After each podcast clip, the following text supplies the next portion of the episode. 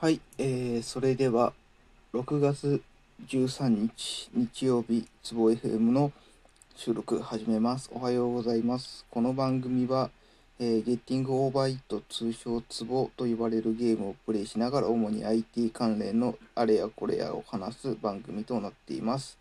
えー話してる途中でツボクリアしたらその時点で収録は終わりますし、まあそうでなくても10分ぐらいのキーのいいところで収録終わります。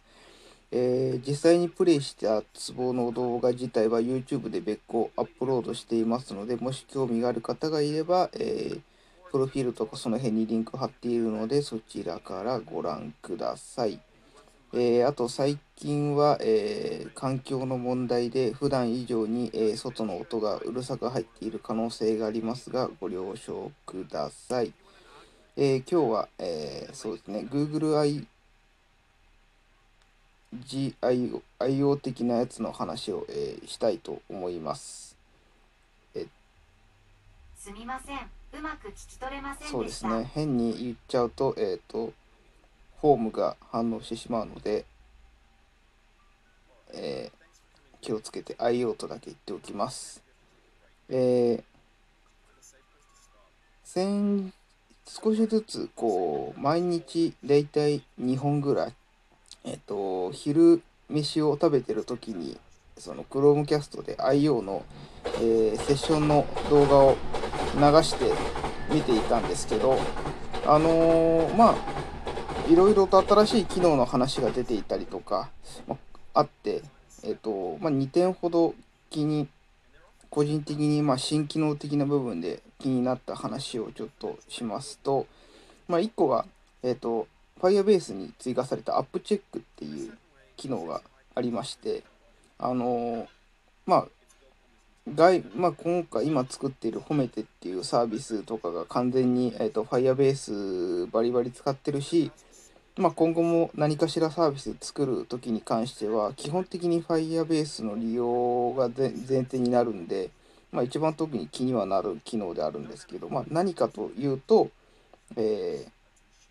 まあ、名前の通り、まあ、チェック機能で何をチェックするかというと、まあ、外部の不正なアクセスが行われているかどうかをチェックしてくれるということで、まあ、非常に、えー、と便利だなと。その結構やっぱりどうしてもこう DB 関係とかあの辺はあの触使う以上こうもしかしたら悪意のある人間によって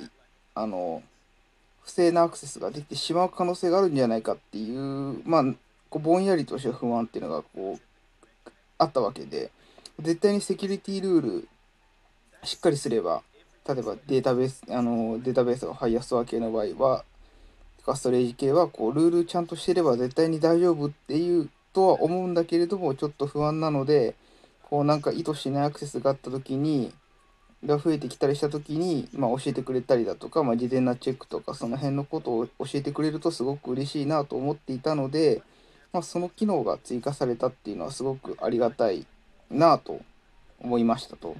ただ、えっ、と、なんかどうも今のベータテスベータ？まあ何にせよ今リリースされているレベルだと、えっ、と、実装されているのが、えーデータベースと Function、Realtime Database と Function つったともう一個なんか Authentication ではなくてなんか他のあれだったんです。ちょっと覚えてないですけど、で、えっ、と、Firestore が含まれてなかったんですよね。なんかすごい個人的にすごそこが気になっていて、結構今ってもう、えっ、と、むしろ Realtime Database の利用はあんまりこう推奨されていないのか、結構 Firestore を使おうねみたいな、えっ、と、感じになってきているので、こうデータベースだけチェックされてもなあみたいな、一番みんな使うの Firestore でしょ、なんで入れてくれないのってはちょっと思っているんですが、今ちょっとそこが一点気になったなという話でした。まあ、なんでこうとりあえずなんかで Functions も本当に内部しか使わない、えっとないトリガーが HTTP トリガーを使うようなところ本当にえっとなんだ、えーサーバーサイドレンダリングっていうやつですかね。あれを使ってこう疑似的で Web フロント系を作る場合は役に立つかもしれないんですけど、今んとこあれも今は、えっ、と、褒めてに関しては、えートリガーは基本的に Firestore のデータベーストリガーでやっているので、あんまりこう、使う機会はないかなということなんで、まあ、アップチェック、えっ、と、気にはなるけれども、今作ってるサービスで即あれを適用して使うことはほぼないかなという印象でいましたっていうところですね。まあ、ただちょっと本当に Firestore に入ってくれると結構安心感が大きいので、まあ、入れてくれれば、あの、そのうち対応してくれれば嬉しいなというのを思いました。で、もう一個に関しては、えっ、と、ML キットなんですけれども、これ多分今回の追加で入ったって言っていたはずなので、こう信じ、信じてしまえばいいと思うんですけど、えっ、と、今回から、えー新しい API としてポーズディテクションが含まれましたと。まあ、何かというと、えーポーズが、カメラ1個で、えー人のポーズが撮れるというやつですね。あのー顔認証は前からできて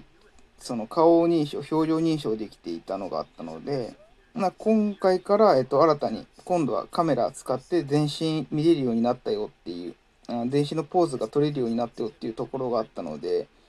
こう、まだ、えっと、今回まだ時間が全然ないので、そこまで調べることはできていないんです、あの、やれないんです、やれる時間はないんですけれども、まあ本当に、えっと、昔一回ちょっとやろうとしていた、こう、Android で、バ Android と ML キッズ使って、まあ、バーチャルアバター、いわゆる VTuber 的なああいうものを作れる下地みたいなのが、えっ、と、今度はポーズディテクションを使うことで、こう全身の動きも、えっ、と、アバターで置き換えることもできるようになるのかなというのをちょっと期待したいですねっていうのをちょっと思いました。ただ、えっ、と、試してないのであれですけど、なんとなく画面を見る限りだと、えー全本当に全身頭から足先まで全部手の先も全部カメラに映っていないとポーズ、えー判定できなさそうな気がちょっとしているのでそれこそそのなんかバーチャルアバターでいわゆる VTuber 配信したい時とかはだいたい基本的に多いのはもう当然ながら、えー、と全身よりも上半身だけ、えー、と腰から上机に座って腰から上あもうというよりもむしろ胸から上とプラス腕だけのポーズを取るっていうケースはあると思うんですけどそこまでのディテクションはできないんじゃないかなという感じがちょっとドキュメントとか説明を見る感じだと、えーそういう印象がありましたね。なのであのなんでこう本当に今言ったやりたいこところまでのレベルのものは作れないんだろうけれどもちょっとそこは気になったので今度、えー、とまたちょっといろいろと落ち着いたタイミングで、えー調査的な感じで触ってみようかなというふうに思いました。そのなんそうですね。えっ、と何を言おうとしたんだ？あそう。で、えっと説明の中でもその前から結構その ML キットすごい簡単にできるんですよ。簡単にできるんですよってすごい言うんですけど説明としてその例えば顔認証顔認証とか、まあ、今回のポーズ認証もそうなんですけどあれやるときに一番何が辛いかってこう ML キットは全然あの楽でいいんですよ。でいや使うだけだったら何が一番辛いかってカメラで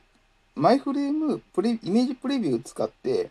送るっていうところを作るのが死ぬほどしんどいんでそれだけ本当になんとかしてほしかったなっていうのをこうやってた当時からずっと思ってたんですけど今回一応なんか説明の中で、えー、と API 絡みも結構その修正を行って、えー修正を行ってなんか